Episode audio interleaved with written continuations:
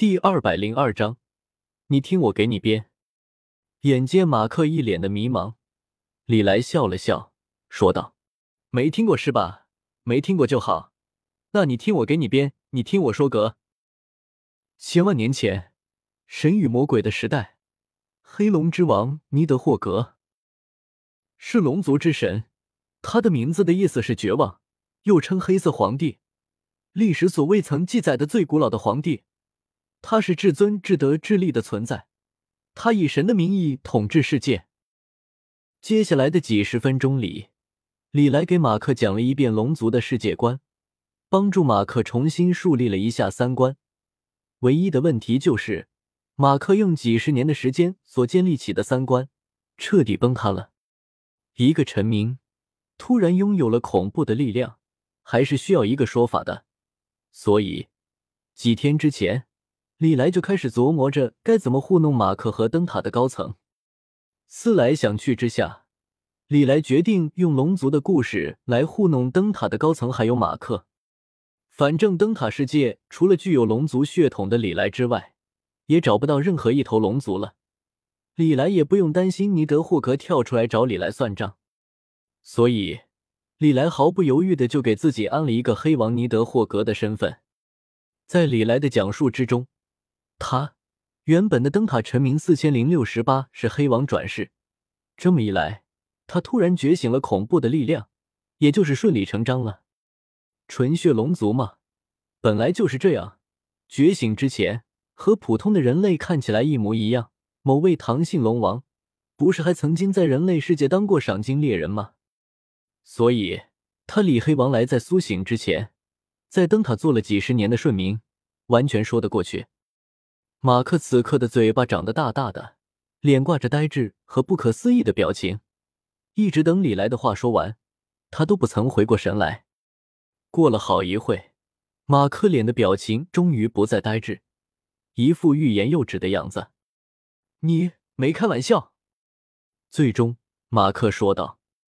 坦白说，当李来给他讲龙族的时候，马克的第一反应就是扯淡，龙什么的。那不是神话吗？不过仔细想想，这个世界让有事极兽，还有光影之主这种超自然的东西，现在再多出了一群龙，也不算十分违和，是吧？当然，马克还是有些接受不能，甚至不敢相信，此刻坐在他面前这位是活了不知道多久的龙族之神黑王。当然不是开玩笑，我说的都是实话。虽然满口谎言，嘴里面一句真话都没有，但是李来还是摆出了一副诚恳的样子。说着，为了证明自己没有在瞎扯，李来还点亮了自己的黄金瞳。虽然李来不是黑王尼德霍格，只是掌握了一半大地与山之王权柄的初代种罢了，但是对于马克而言，这二者其实是没有什么差别的。反正无论是大地与山之王还是黑王，都能轻松的捏死他。在李来那两个如同大功率探照灯一般的黄金瞳的威慑之下，马克下意识的匍匐在地，脑子之中只剩下了本能的畏惧。如果不是李来可以控制了黄金瞳的威力的话，只是靠着黄金瞳的威慑，马克都会因为心脏爆裂在瞬间死亡。不过。李来给出的证明确实很有说服力。等到李来收起了黄金瞳的时候，马克已经完全相信李来的话了。马克确信，眼前的这位绝壁不是人类。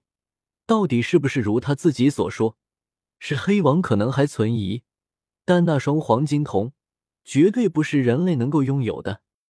龙龙王阁下，既然您已经觉醒了，那接下来。你有什么打算？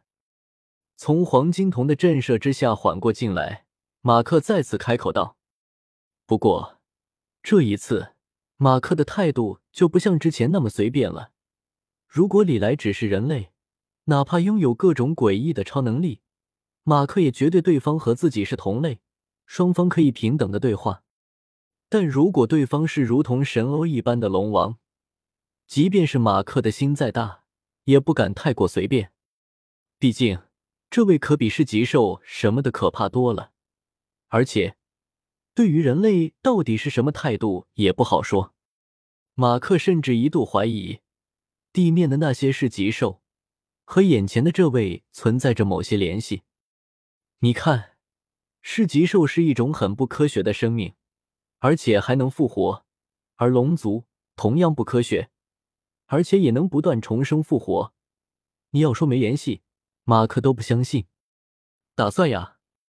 李来想了想，说道：“灯塔的生活还挺不错的，有吃有喝有妹子。”我打算先在灯塔待个百八十年再说。马克 W W，马克此刻极度的无语，在知道李来是一位从远古神话时代活到现在的古老存在之后，马克其实是有些慌的。他担心李来会对灯塔不利。玲珑世界的人类已经够惨的了，被噬极兽当作食物，已经濒临灭绝了。要是再得罪一位龙王，那就彻底没法玩了。然而，从现在的情况来看，马克可能是想多了。这位龙王似乎并不是那种动不动就喜欢灭世的残暴存在，反而有些过于咸鱼了。而且最关键的是，如果这位真打算在灯塔住个百八十年的话，灯塔真的能供养起他吗？在奢侈方面，查尔斯和李莱比起来，根本就不够看。这要是住时间短也就罢了，真要是时间长的话，灯塔的资源恐怕都不够李来一个人造的。龙王阁下，百八十年是不是有点太长了？马克的脸挂着尴尬而不失礼貌的微笑，绞尽脑汁的想着该如何把这位大神给请走。不长呀，百八十年不就是一眨眼的功夫吗？很快的，我先休息休息，等歇够了再出去转悠转悠。李来说道。最后，马克也是实在没有办法了，干脆说道：“龙王阁下，您知道，现在这世道不是很好，外面的那些是极兽，对于灯塔的威胁实在是太大了。在家，总之，灯塔现在的能源已经快撑不下去了。”好吧，马克摊牌了。不过，他说的确实是实话，灯塔的能源危机。